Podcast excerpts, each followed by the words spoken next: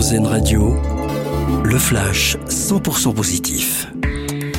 Bonjour à tous, aujourd'hui c'est la journée mondiale de la radio, le média le plus crédible selon 54% des personnes interrogées devant la presse et la télévision selon le baromètre Cantar Public. On le rappelle, trois podcasts sur l'histoire de la radio sont disponibles sur notre site internet à www.rzn.fr.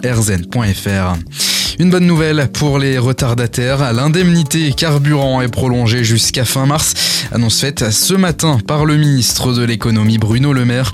Vous avez donc un mois supplémentaire pour en faire la demande.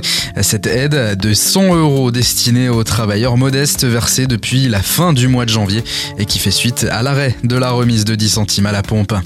Dans la page des sports, ce beau geste qui nous vient tout droit d'Écosse, l'équipe des Glasgow Rangers a laissé son adversaire marquer un but hier après-midi.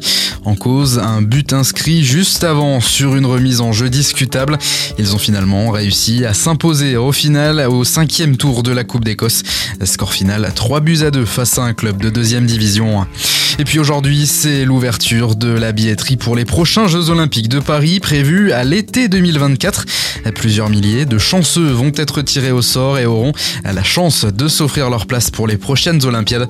On le rappelle, les Jeux Olympiques de Paris débuteront le 26 juillet 2024. Très bonne journée à l'écoute d'Airzen Radio. L'info 100% positive, une exclusivité RZN Radio.